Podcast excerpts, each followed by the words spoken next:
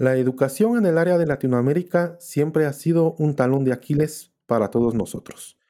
Y sobre todo cuando empezamos a hablar de otro tipo de materias o incluso de otro tipo de cultura general. Y a esto me refiero específicamente al emprendimiento. Esto es Podcast Cutic y estamos en nuestro episodio número 5, el cual tratará acerca de educación y emprendimiento. Mi nombre es Ángel Takam y como siempre me acompaña mis compañeros de equipo CUTIC, Edwin Sack y Omar Takam. Así que, una vez dicho esto, comencemos.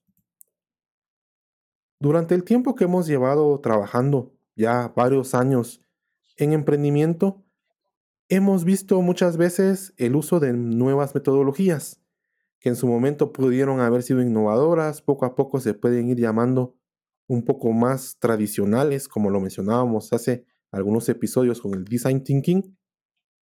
Y cada vez que se va aplicando este tipo de metodologías, van surgiendo nuevas barreras y nuevos retos. Sobre todo cuando hablamos de procesos que trabajan áreas de innovación bastante diferentes, algo a la que la gente usualmente no está acostumbrada.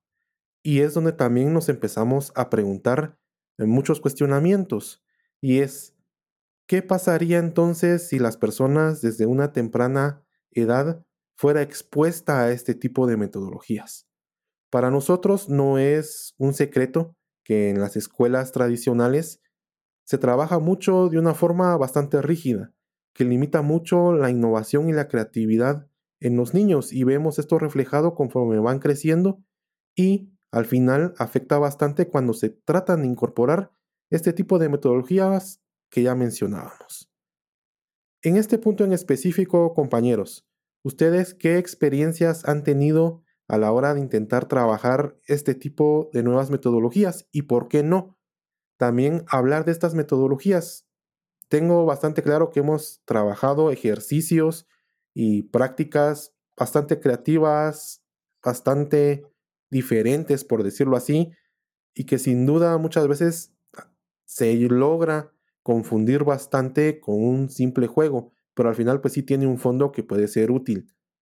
¿Qué experiencias han tenido directamente a la hora de trabajar este tipo de ejercicios? Y también cómo ha respondido la gente, qué tan efectivas son, qué nos pueden comentar al respecto. Claro, mira, antes de pasar a responderte la pregunta que, planteas directamente ya enfocado de metodologías un poco más con aspectos de gamificación, sería bueno que habláramos también de lo que sería el contexto, como que un histórico, un histórico que hemos tenido eh, en tema de formación empresarial. Y es en algo en lo que nos podemos extender bastante, porque justamente en el gobierno anterior de Guatemala sí se plantearon muchos eh, cuestionamientos de qué eran las necesidades que tenía en el momento el ecosistema. Y es curioso ver cómo en muchos de estos eventos, en estos espacios de convergencia donde llegaban personas que estaban involucradas en el rol de entidades de soporte, llegaban a la conclusión que era necesario crear una fase anterior a la formación empresarial que ya va más enfocada a la puesta en marcha de un negocio. A ver, para terminarlo de poner en contexto, tenemos que tomar en cuenta que cuando vamos a iniciar un negocio y vamos a integrarnos a una entidad de soporte, Comenzamos con lo que sería la preincubación, que es más o menos para validar la idea, ver de que el concepto que nosotros tenemos puede, poner, puede funcionar en el mercado. La incubación ya vendría a estar más enfocada a validar el prototipo de algo que ya hemos creado, no únicamente el concepto, y descubrir un modelo de comercialización. Y posterior a esto estaría la aceleración, que ya va más enfocado a la consolidación, a la exportación y otras cosas. Pero, como lo mencionaba anteriormente, se tiene un gran bache, un gran hoyo a la hora de querer introducir a las personas a la fase de preincubación. Y en ese momento y en muchos de esos talleres se discutía que tenía que existir una fase que tendría que ser anterior a esto. Una, una formación mucho más básica que ayudara a las personas a que pudieran estar más cercanas a este tipo de formación. Y justamente la experiencia que yo he tenido a la hora de transmitir o de transferir metodologías sin componentes lúdicos ha sido bastante frustrante porque las personas no las llegan a aprovechar. Creo que lo hemos discutido en otros, en otros espacios, en otros podcasts. Y esto se debe a que no tienen una formación previa, una cultura que les ayude a comprender de mejor forma por qué es que tenemos que hacer las cosas de determinada forma. Ahora bien, también ocurre algo muy similar con las metodologías que ya tienen ciertos componentes de gamificación o de ludificación, y es que las personas no logran adaptarse a estos modelos. Están en un molde muy cuadrado donde lastimosamente les cuesta mucho salir.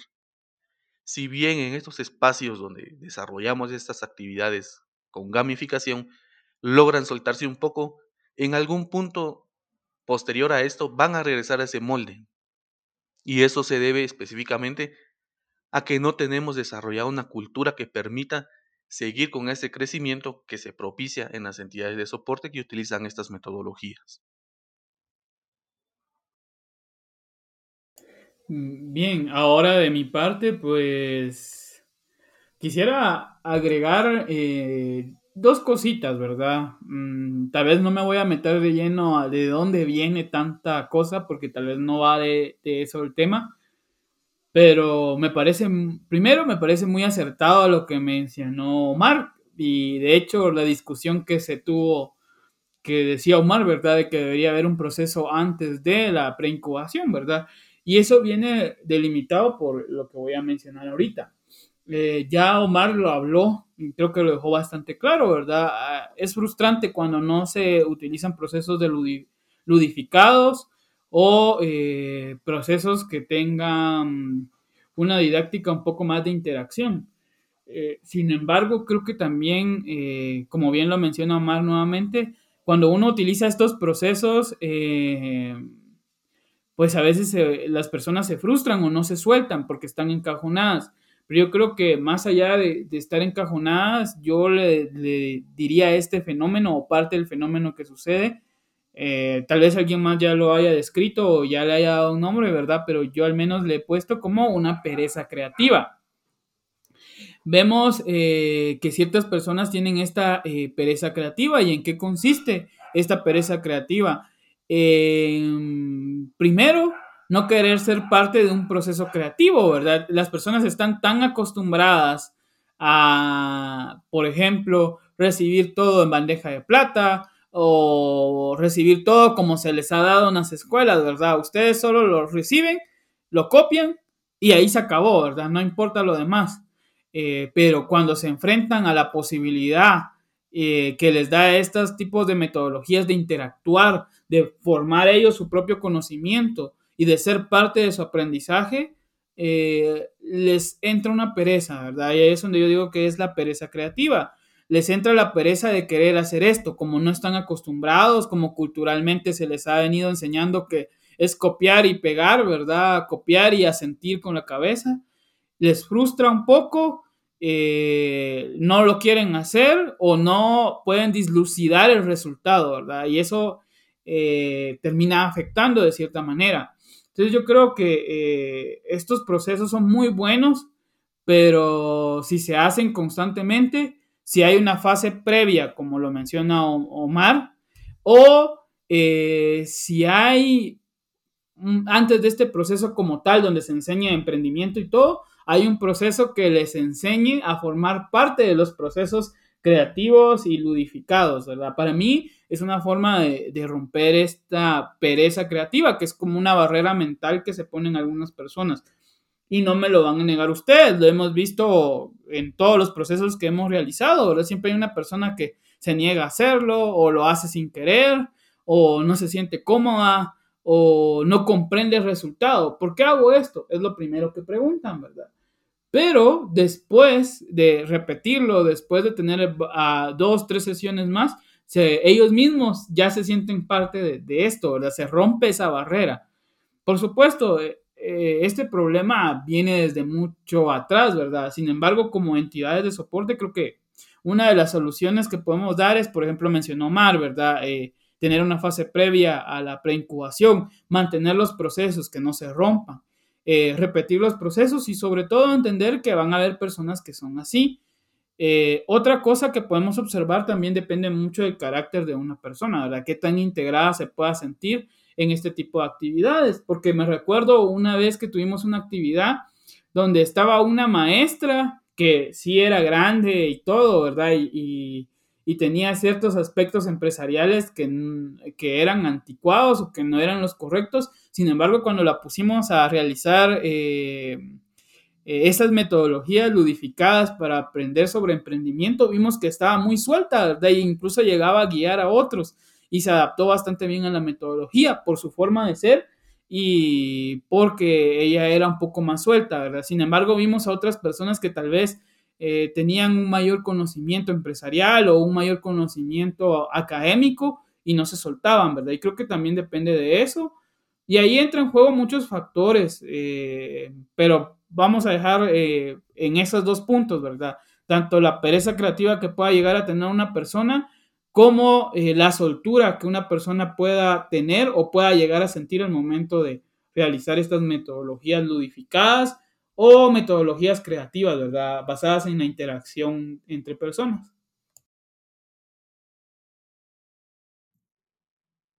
Acá ambos han mencionado puntos bastante importantes y quisiera intentar tratar de vincular ambos. Uno como tal, como lo mencionaba Edwin, sí está esta pereza creativa, que en mi caso, aunque pueda sonar un poco malintencionado, en gran parte es por el sistema educativo que se tiene.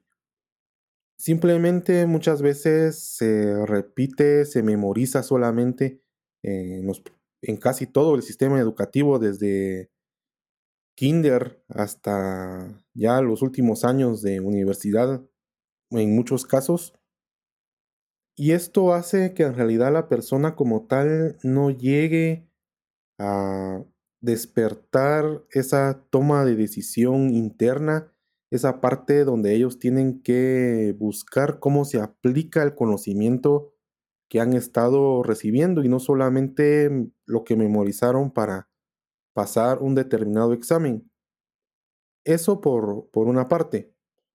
Por otro lado, también lo mencionaba Omar, las fases en un proceso de emprendimiento. Y justamente acabo de escribir eso en una entrada eh, en nuestro blog. Ahí también lo pueden leer si gustan, donde menciono emprendimiento como cultura general.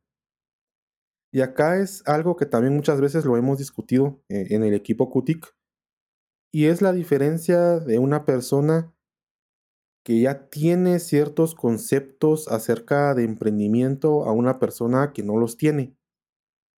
Desafortunadamente, a veces hay temas o incluso conceptos que podrían parecer bastante simples porque uno puede pensar la persona lo tiene que saber porque eso es cultura general.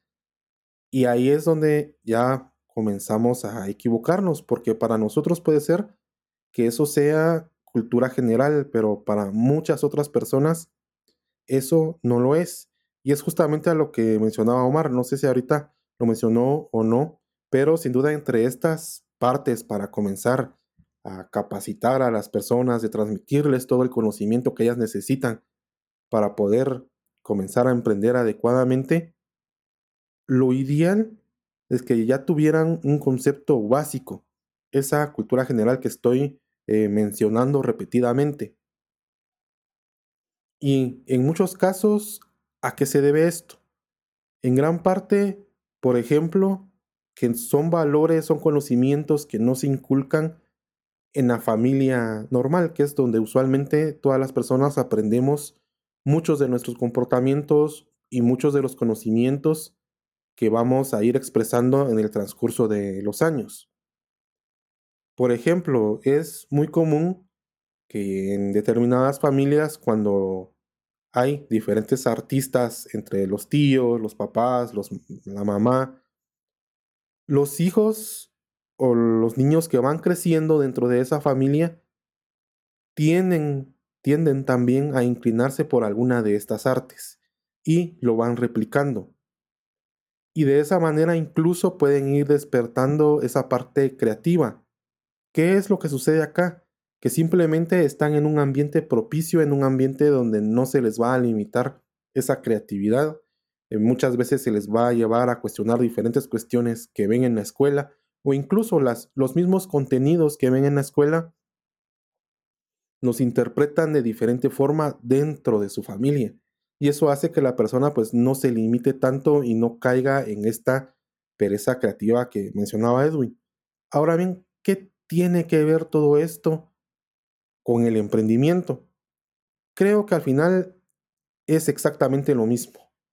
No es lo mismo para un niño pequeño que crezca en un lugar donde nunca se mencione el dinero, nunca se mencione cómo funciona un negocio como tal, a por ejemplo los niños que crecen eh, con papás que son, por ejemplo, comerciantes.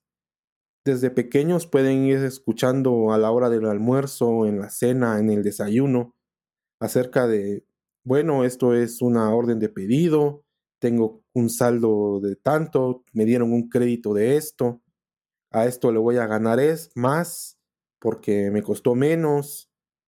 Y así, desde pequeños se van familiarizando con todo este tipo de conceptos, ingresos, egresos, ganancias, pagos, órdenes de pago, y así con todo lo relacionado al mundo empresarial. Cuando esta persona poco a poco va creciendo y si en algún punto decide emprender o necesita emprender, creo que ya va conociendo acerca de todo esto y se le hace mucho más fácil y nosotros como entidad de soporte cuando usualmente vemos a una persona que creció en este contexto y una que no lo hizo, se nota una gran diferencia. Y la persona que sí tuvo esta cultura general de emprendimiento, se le hace mucho más fácil ir avanzando a la hora de hacer progresar su proyecto. Ahora bien, también tenemos que comprender que los papás muchas veces no es que no le quieran enseñar a sus hijos, sino que también cómo ellos van a enseñar algo que no conocen. Entonces creo que acá es donde podemos ir también aprovechando este tipo de proyectos que sean diferentes y enfocados para, para niños, para que ellos también puedan ir aprendiendo sin la necesidad de que los papás pues tengan que conocer acerca del tema o cuestiones similares. No sé qué piensen ustedes. Mira, yo tal vez ahorita la parte que, que, rescato de todo esto sería la parte de cultura, ¿verdad? Yo creo que ahorita, por lo menos en ecosistemas que apenas están naciendo, como el de Guatemala, y tal vez a riesgo de, sonar un poco incendiario, podemos decir que son ecosistemas que varían mucho y que hasta cierto punto, pues las organizaciones que lo lideran realizan acciones que duelen, ¿verdad? O sea, son acciones que te dejan llorando, pero de lo lamentables que son. Entonces, creo que ahorita lo que se debería de buscar serían, sería buscar la forma de generar esos procesos que sean mucho más baratos, abaratar el proceso y que puedan ser más sostenibles, ¿verdad? Incluso creo que lo mencionamos en uno de los primeros videos que se grabaron cuando explicábamos qué era Aventúrate, pero crear ese emprendedor que sea más independiente de las entidades de soporte. Es una entidad de soporte más especializada, tal vez le podría brindar más ayuda. Pero que a estas alturas se siga haciendo un spam de Lean Canvas, Canvas y Design Thinking, pues me parece una barbaridad. Y si a eso le sumamos el tema de que no existe una barrera de entrada a la hora de, de decir quién va a formar a los emprendedores, considero que es algo que todavía agrava más el problema. Porque puede que una persona venga el día de mañana y diga, bueno, yo tengo la idea de que voy a enseñar tal cosa sobre emprendimiento y lo hago. Y lo peor que puede hacer estas personas, no digo que todos lo hagan, es que se ponga a hablar de que es que vos tenés que emprender porque así no vas a tener jefes. ¿Cómo es eso que te gusta ser un empleado? Vos tenés que apostarle a los millones, tenés que tener una mentalidad de tiburón. Y creo que lo habíamos mencionado en otros podcasts, pero es bueno mencionarlo nuevamente.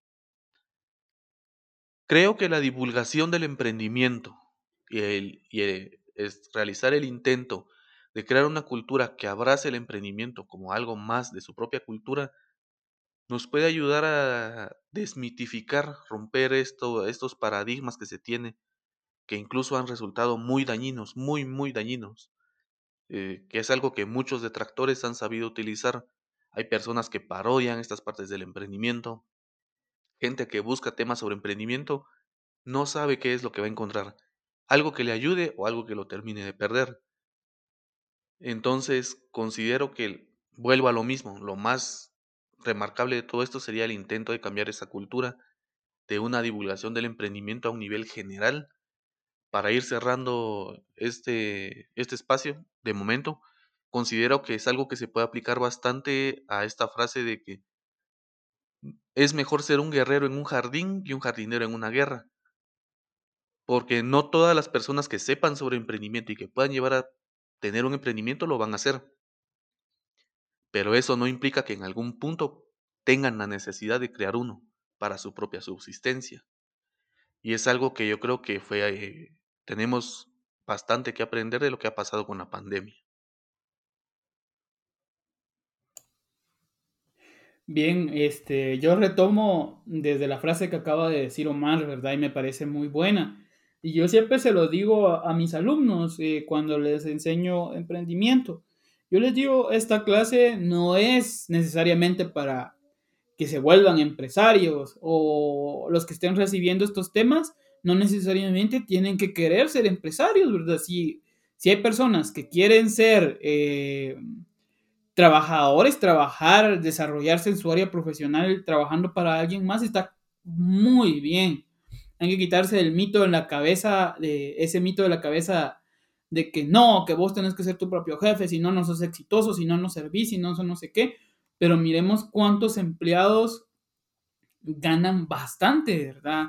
Y está bien, si uno quiere desarrollarse en el área de su profesión siendo empleado, perfecto, pero hay gente que no gusta, no quiere, no, no le apetece o no se siente calificada y está bien eh, estar así. Eh, sin embargo, retomo lo que les decía, Yo les decía esto a mis alumnos y les decía, lo que vamos a ver en emprendimiento, en, en este curso, en este semestre, no solo va a aplicar al emprendimiento, aplica a la vida en general. Muchos aspectos del emprendimiento bien enseñados, correctamente desarrollados, aplican a la vida en general, ¿verdad? Es necesario conocer eh, cómo es que se se le colocan los precios a los productos para realizar una mejor compra, ¿verdad? Es necesario entender cómo funciona el marketing para no dejarse embaucar con el mal marketing. Es necesario conocer eh, cómo es la logística de construir un negocio para valorar lo que, lo que observamos en la sociedad. Es eh, necesario, algunas, no, no es necesario, pero algunas herramientas que vemos en el emprendimiento nos pueden ayudar a mejorar en los procesos de trabajo o en nuestros procesos laborales a mejorar como eh, profesional en la profesión que yo tenga, a poder eh, entender ciertos aspectos de cómo funcionan las empresas, cómo funcionan los emprendimientos, que son muy necesarios. Herramientas que me ayuden a mejorar en mis proyectos de vida, en mis proyectos laborales, en mis proyectos personales, a cómo venderme correctamente, ¿verdad? El marketing no solo puede aplicarse a una empresa, puede, puedo aplicarlo a mí como profesional, ¿verdad? y, venderme correctamente al, momento de buscar un trabajo. Entonces yo siempre les digo esto, ¿verdad? Eh, quédense con que el emprendimiento bien enseñado y las herramientas y todo, no necesariamente tiene que acabar en que alguien se vuelva empresario o que alguien crea una empresa o que alguien administre una empresa. También se puede utilizar en la vida diaria, se puede utilizar en la vida profesional, en la vida como empleado, eh, e incluso en la vida familiar, ¿verdad? Explicando ciertos aspectos a nuestros hijos, a parejas, etcétera, ¿verdad? Y es bastante interesante ese aspecto, ¿verdad? Al final de cuentas vivimos en un mundo tan globalizado y, y también, este, pues muy lleno de empresas, al menos acá en Quetzaltenango, en Quetzaltenango, en Guatemala, empresas y emprendimientos, que es necesario conocer esas realidades, ¿verdad? pero no me quedo solo con eso. También quisiera mencionar lo que dijo Ángel y, lo que extendió más, la cultura. La cultura y los niños. Y bien, Ángel mencionó algo muy interesante que decía, a veces los padres eh, están un poco atados al conocimiento que tengan. Y hablamos, eh, hablamos de un ambiente en el cual sí sea, se pueda o sea propicio, se dé el, el espacio propicio para que un niño aprenda emprendimiento y para que un niño este, no tenga ninguna necesidad que limite el aprender sobre estos temas. Ya obviamente otras realidades, eh, pobreza y cosas así, obviamente no, no, pueden acceder ni siquiera a tener el deseo de, de, aprender sobre estos temas, porque obviamente los limita este, barreras fisiológicas eh, y otros tipos de barreras más duras. Hablamos de alguien que sí tiene los recursos necesarios para al menos subsistir y comer, que, que estos tipos de personas sí pueden llegar a, aprender y, a entender sobre el emprendimiento. ¿Y por qué digo esto?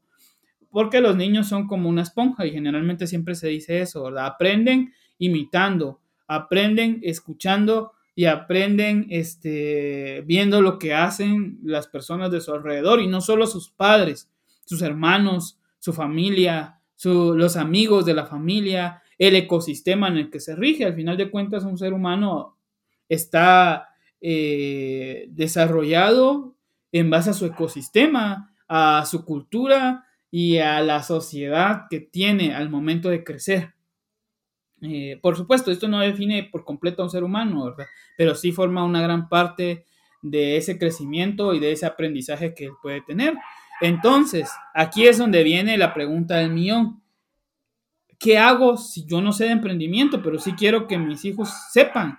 ¿O qué hago si yo quiero este, aprender de emprendimiento, pero no sé dónde y me da desconfianza a los demás? Es ahí donde vienen otras formas de aprender. Podemos hablar de un aprendizaje basado en videojuegos, un aprendizaje lúdico, eh, un aprendizaje basado en libros, por ejemplo, ¿verdad? Eh, muchas personas se limitan a aprender en video, se limitan a aprender en, eh, en internet directamente con personas que explican, pero ya lo mencionó Omar, y eso tiene un problema muy grande, ¿verdad? Y que hay mucho estafador actualmente, o hay muchas personas que se meten a, a enseñar de emprendimiento, pero como no hay una barrera o algo que los limite, Ah, lamentablemente no enseñan bien o enseñan conceptos de hace 20, 25 años. Eh, entonces, de eso dependen muchas cosas, ¿verdad? Eh, de dónde vamos a, aprender, cómo lo vamos a aprender y que se aprenda desde muy pequeño a romper esa barrera y esa pereza creativa. Lamentablemente en las escuelas y colegios y todo no se hace, ¿verdad? No digo que todos, pero un buen porcentaje no se hace.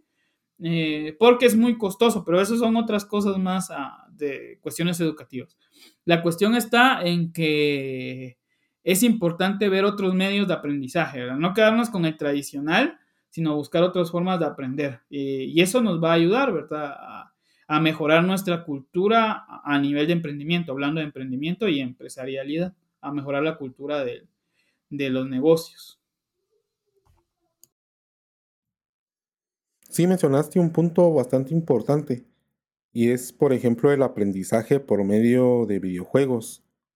En este caso, sí me gustaría mencionar, eh, por obvias razones, el proyecto Aventúrate que nosotros estamos desarrollando específicamente para que los niños puedan aprender, pero también podemos ir incluyendo otros muchos proyectos que si bien no nacieron con el propósito de enseñar, ya han estado adaptándose a este tipo de procesos. Por ejemplo, tenemos el clásico Fortnite, que también ya se ha estado utilizando en educación. Tenemos también lo que es Minecraft, que también se ha estado utilizando para este tipo de, de proyectos. Entonces, sí podemos ir viendo que este tipo de contenidos se puede ir adaptando de diferentes formas para que los niños puedan ir aprendiendo. También incluso, y de nuevo para hacernos propaganda a nosotros, y aprovechando este punto, realizamos un spin-off de lo que sería Aventúrate el videojuego y estamos lanzando Actualmente está en transmisión lo que es Aventúrate con Abby, que son microcápsulas donde la, nuestra protagonista es una niña pequeña que está dentro de Poblado Audaz y que comienza a tener una serie de aventuras, las cuales le llevan directamente a cuestionarse puntos acerca del emprendimiento. Creo que esa es una gran parte que tienen los niños y es que cuestionan todo. simplemente a veces, para los que hemos compartido a veces con niños muy pequeños, puede resultar en algún punto bastante molesto de que todo preguntan por qué, por qué, por qué. Pero creo que ese es el punto y la fase importante donde se puede eliminar esta pereza creativa para que ellos pues sigan preguntándose. Incluso si hablamos de series educativas, aparte de lo que nosotros estamos desarrollando, me recuerdo ya hace bastante tiempo, no sabría decir cuántos años, también pasaban en este canal de caricaturas Cartoon Network esta serie de Ozzy y que era de una pastilla contra la gripe y un glóbulo blanco que tenían aventuras dentro de un cuerpo y todo lo que pasaba ahí, pues sí tenía cierta, cierta analogía o estaba basado en el funcionamiento del cuerpo humano. Y hasta el día de hoy, que aunque mi área pues no es esta la biología, hay muchos puntos importantes que yo sigo recordando y sigo ubicando gracias a lo que pude ir viendo dentro de esta caricatura. O sea, al final fue una forma que logran hacer que las personas puedan aprender. Y creo que esta es otra ruta que nosotros también podemos ir utilizando para que los niños vayan aprendiendo no solo las materias más tradicionales como matemáticas, literatura, ciencias sociales, sino también ir introduciendo contenidos como el, el emprendimiento para que como lo decía Omar, si desafortunadamente vuelva a haber otra cuestión similar a la pandemia que hemos pasado y la gente se ve en la obligación o en la necesidad de emprender para, para poder hacer que su familia subsista, tenga un conocimiento mínimo para que lo pueda hacer. O también que tenga el conocimiento necesario para que cuando vaya con alguna de estas personas que le dicen que sea su propio jefe que con eso se va a hacer millonario, tengan el conocimiento básico y las, la forma correcta de discernir, cuestionar si lo que les están diciendo es real o solamente es algo que no está bien. En este caso yo creo que tal vez Omar, al menos en cuestiones de, de juegos, está un poco más actualizado que, que yo, que nos pudieras mencionar algo también de estos juegos que se han utilizado para la, educación. Más, pues son varios, son varios. Pero nada más para terminar de complementar lo que decías, yo un examen de, ciencias naturales lo logré pasar por esta serie de Ozzy y Drix. Porque justamente como dos días antes había visto un capítulo que hablaba de los leucocitos y cabal de eso venía mi examen. Entonces, si no hubiera sido gracias a la serie, pues hubiera tronado esa, esa materia. Ahora, ¿Qué series están utilizando? Yo creo que lo puedo dividir en dos. Hablemos de la serie de los videojuegos, mejor dicho, que están mejor enfocados a esto y de aquellos que lo han hecho de una forma que lo hicieron de una forma sin intención, de una forma inintencional. Y es un fenómeno bastante curioso, porque en aquellos juegos que lo hicieron sin que ese fuera su objetivo, podemos encontrar eh, lo que sería Age of Empire, y es curioso que un juego que a pesar que aporta mucho en temas de historia, también haya ayudado a muchas partes de Latinoamérica a aprender inglés, porque en ese entonces solo podías conseguir el juego en inglés. Y no le quedaba más a, a los niños que aprender inglés, comprender qué significaba cada palabra para poder avanzar en el juego. Entonces son cosas muy curiosas. Ahora bien, ¿qué juegos están utilizando actualmente? Ya mencionaste a Fortnite, tenemos lo que es Minecraft.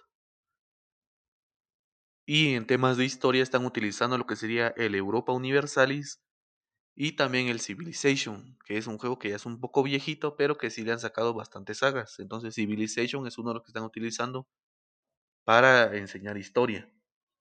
Hay otros que están utilizando para ciencias, pero de eso sí no me acuerdo. Y si no me falla la memoria, también el Kingdom Come Deliverance ha sido utilizado para comprender un poco el contexto de cómo fueron las, eh, cómo fue parte de la historia de Gran Bretaña, si no o de Inglaterra, no estoy seguro. Entonces, esos son los que podría mencionar. Y para ir cerrando, está la parte de que también los colegios tienen que adaptarse a estas nuevas prácticas para, para la educación, porque si no lo hacen, pues lastimosamente van a seguir con el nivel educativo que tienen actualmente. Em, este punto es bastante interesante, ¿verdad? Porque creo que hay que romper el mito de que la única forma de aprender es eh, yendo a la escuela, ¿verdad? O sentándome eh, en un pupitre y enfrente del profesor. Y esa es la única forma de aprender. Pero realmente no es así, ¿verdad? Eh, vemos este aprendizaje un poco más lúdico o un poco más interactivo. Y lo que pasa es de que tenemos que comprender en general, esto va más para los adultos, ¿verdad? Eh, padres de familia, hermanos o pues personas que, en algún momento pues tengan interacción con niños, ¿verdad? Que, que los niños aprenden, aprenden de las series, aprenden de los videojuegos y se quedan con ciertas cosas de ellos.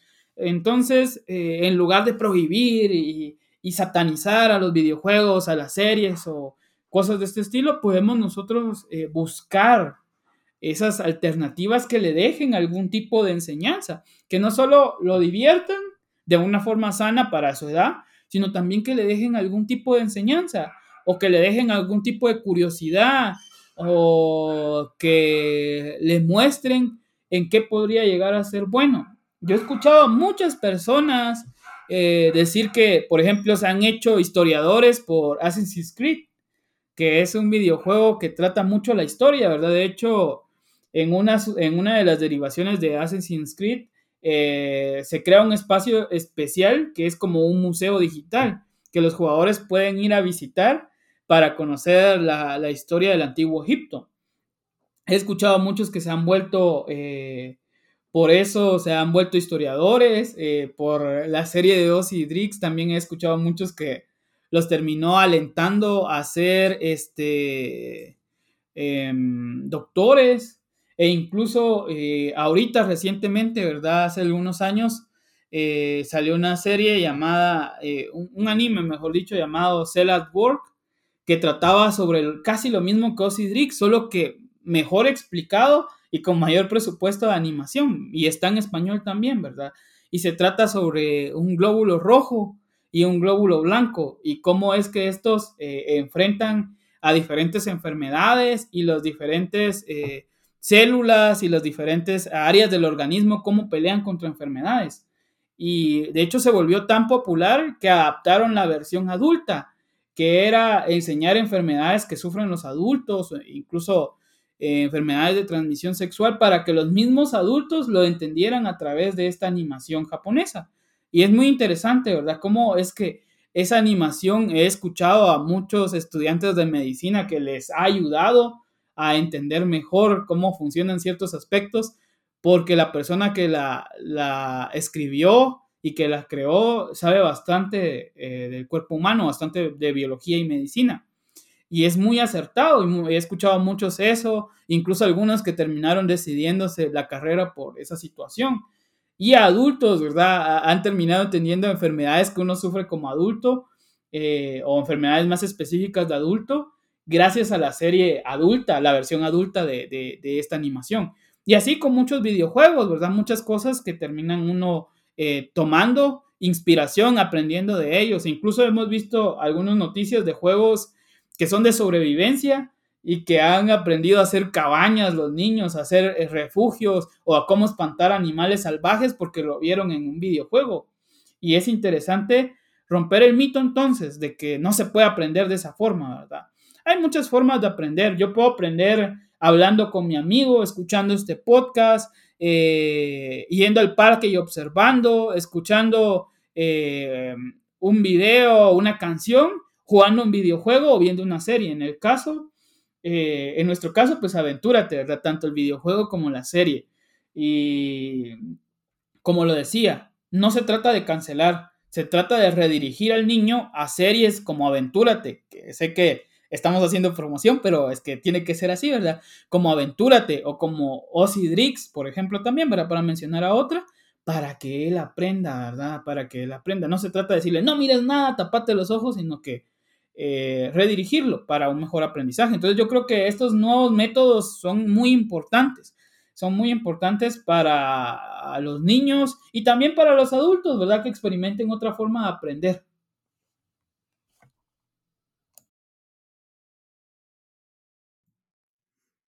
Sí, la verdad es que definitivamente este método de aprendizaje suele ser mucho más efectivo. Y también cabe mencionar que muchas veces estos contenidos, también aunque se intenten adaptar para personas jóvenes, niños, sí también requiere muchas veces un reto como, como tal. Por ejemplo, nosotros ahorita para lo que es eh, la serie, bueno, tanto para el videojuego como la serie, pues Edwin es experto en estas cuestiones de pedagogía, pues ha estado sacando una maestría en, todo esto.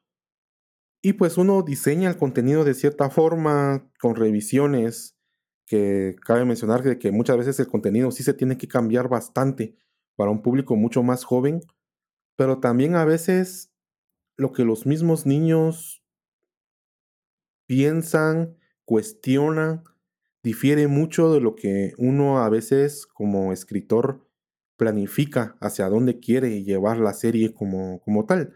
Y justamente para las grabaciones de todas las voces de ahorita Aventúrate con Avi, pues estábamos practicando algunos guiones, realizando algunas pruebas. Y la misma niña que es la que realiza pues la grabación de Avi, ya tenía ella diferentes preguntas acerca del emprendimiento. Pero esto también es emprendimiento y si el emprendimiento también puede ser una clínica, el emprendimiento también puede ser una tienda.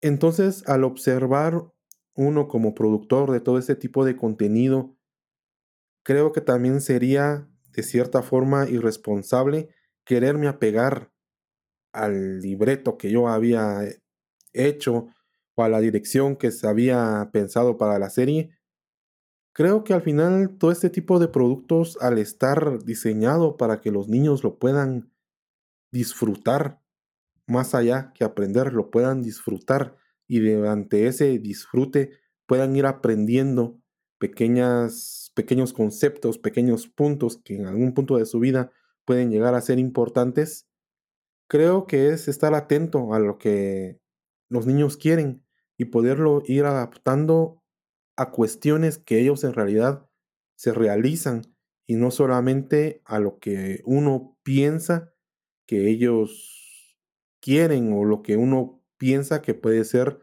importante en un futuro. Y no porque no, no exista un conocimiento mínimo que ellos tendrían que tener, sino que a lo mejor entonces no lo estamos dosificando de la mejor manera, no lo estamos expresando de la mejor manera, y cuando se tiene esta oportunidad de tener una retroalimentación directa de cómo crear este tipo de contenido para que ellos lo entiendan mejor, también es de aprovecharse. Y creo que también en algunos puntos eso sucede muchas veces en algunos talleres, en algunos diplomados, que son para emprendedores, que muchas veces solamente se guía por el contenido que se tiene y se tiene que llegar del punto A al punto B y el emprendedor tiene que memorizar todo lo que está en ese trayecto para poder cumplir adecuadamente lo que solicita el programa, lo cual al final creo que termina siendo más perjudicial que beneficioso para el mismo. Entonces, yo creo que ya, para ir finalizando, al menos por mi parte, sí quisiera mencionar que para todas las personas que nos escuchan, si tienen hijos, tienen sobrinos, tienen nietos, que estén a la expectativa de este nuevo tipo de, tecnologías, contenidos transmedia, que un videojuego, como dice mucha gente, no vuelve violento a los niños. Lo que los vuelve violentos es el entorno donde crecen. Los videojuegos pues no tienen nada que ver. Pueden haber series como tal, Aventúrate con Abby, muchas otras, que pueden ayudar a los niños a poder ir aprendiendo no solamente acerca de emprendimiento, sino también acerca de muchos otros temas que en algún punto de su vida pues les pueden llegar a ser útiles. Al igual con los videojuegos, no estamos diciendo directamente el único videojuego que sirve para aprender emprendimiento es Aventúrate, hecho por programa QTIC, todos los derechos reservados, no. Es simplemente que también como tutores, como padres, nos podamos sentar con los niños e ir viendo eh, qué están jugando, qué están viendo y nosotros pues también incluso aprovechar de estas nuevas tecnologías educativas que están surgiendo. ¿Alguien que quiera todavía agregar algo para ya ir finalizando? Ah, yo quiero agregar eh, lo que acabas de decir, creo que le agrego una frase y es no subestimemos a los niños.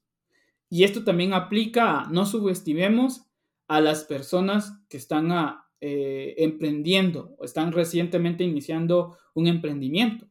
Eh, a los niños, porque definitivamente la curiosidad de estos es demasiado grande y por el entorno, la cultura, la sociedad y muchas otras cosas más específicas, los niños ahora entienden mejor cosas que antes no lo entendíamos nosotros como niños. están más predispuestos a, comprender ciertas cosas de avanzadas para ellos, digámoslo de esa forma, y también están abiertos a querer aprender. No los limitemos, no les digamos no, no están preguntando y de repente les cortamos las preguntas, ¿verdad? No, eh, el trabajo es redirigirlos, el trabajo es guiarlos y el trabajo es seguir cultivando esa curiosidad. Entonces, no subestimar a los niños, realmente. Eh, ya lo dijo Ángel, los videojuegos no hacen violento a nadie, ¿verdad? La violencia viene desde un entorno, desde eh, el entorno en que se desarrolla una, una persona y por supuesto, ¿verdad? Hay más factores, no solo el entorno, pero vamos a dejar en que el videojuego eh, pues no me va a volver violento. Si yo ya vengo violento, pues voy a seguir violento, ¿verdad? Y si no soy violento, aunque juegue el juego más violento que haya, no va a pasar nada, ¿verdad? El ser humano sabe dislucidar eh, en gran medida, ¿verdad? Eh, qué es ficción y qué no. Entonces, guía y redirección a contenidos que realmente al niño disfrute, al mismo tiempo aprenda, ¿verdad? Lamentablemente he visto a muchos padres, y esto no es una crítica, sino simplemente dejar el cierre con este comentario, que le tiran el teléfono al niño, ¿verdad? Y que mire lo que quiera. Eh, que vea los videos que quiera y mientras salgan niños o, o, no estén saliendo desnudos, está bien, pero a veces ni sabemos eh, realmente si el contenido les está aportando algo, aparte de entretenerlos, o si realmente está adecuado a la edad de, de los niños. Entonces, en lugar de eso, redirijámoslos. Bueno, ¿querés ver series? ¿Querés ver esto? ¿Querés jugar videojuegos? Aquí están estos que te van a gustar y que al mismo tiempo vas a aprender y no limitemos la curiosidad, ¿verdad? Y tampoco los hagamos de menos. Los niños tienen un gran poder de entender las cosas, tienen eh, la creatividad necesaria para desarrollar cosas y también eh, ellos, si se les explica correctamente y las explicaciones van a ayudar, pueden comprender cosas tan difíciles como el emprendimiento, que no es difícil, ¿verdad? Pero uno podría creer que sí, ¿verdad? La empresa, el emprendimiento, se puede comprender desde niño. Entonces yo cierro con eso y también con que los que están iniciando a, emprender tampoco se les subestime, porque por algo están iniciando a emprender, ¿verdad? Hay que tratarlos eh, sin subestimarlos, ¿verdad? Sino que como guía y también eh, mostrarles estas nuevas formas de, aprender el emprendimiento. Que no entren en la vergüenza de decir es que esto es para niños. No, eh, cualquier cosa que es para niños está bastante bien para que yo inicie aprendiéndolo, porque se supone que estoy iniciando como inicia un niño, ¿verdad? No sé nada al respecto. Entonces yo los invito y dejo con esto cerrado a que veamos la serie de Aventúrate con Abby y a que juguemos el videojuego, ¿verdad? Cuando ya esté eh, disponible la opción de, probarlo, que eh, entremos y juguemos. Y dejarlos con que se está haciendo el mejor esfuerzo a nivel de pedagogía didáctica para que quede bastante bien el videojuego. Eso sería todo de mi parte. Bueno, para ir cerrando, yo lo agarro por la parte de que las instituciones educativas no deberían de ser tan pedantes. Deberían de estar más abiertas a, aquellos que buscan aportar por medio de tecnologías educativas a la formación de, la, de, los, de los niños y de los adolescentes. Lastimosamente, tal vez no para entrar en tantos detalles, en algún punto sí se tuvo la idea también de desarrollar un videojuego para la enseñanza de matemáticas. Y aquí no es de que se les esté echando la culpa a ellos, porque obviamente la culpa fue de nosotros. Obviamente no con programa Qt, que en ese entonces todavía era Garrobo. Pero el mayor problema que se tuvo con este producto que se estaba desarrollando fue esperar mucho de las entidades educativas. El problema es que a estas alturas, a pesar que era un producto que se estaba desarrollando hace cuatro o cinco años, si no estoy mal, a estas alturas uno puede observar cómo están enseñando matemáticas y siguen teniendo los mismos problemas que tenían hace cuatro o cinco años. Entonces, si en algún punto nos está escuchando alguien que esté relacionado con temas de educación en los colegios, por favor, que estén más abiertos a probar las tecnologías educativas. Yo creo que los colegios están cayendo en el mismo error de las universidades, de decir, si alguien más lo está haciendo, nosotros también lo hacemos y lo hacemos mejor. Y eso ya es caer en la insolencia. Entonces, por esa parte, yo creo que voy terminando con tratar de ser un poco más conscientes y dejarse ayudar.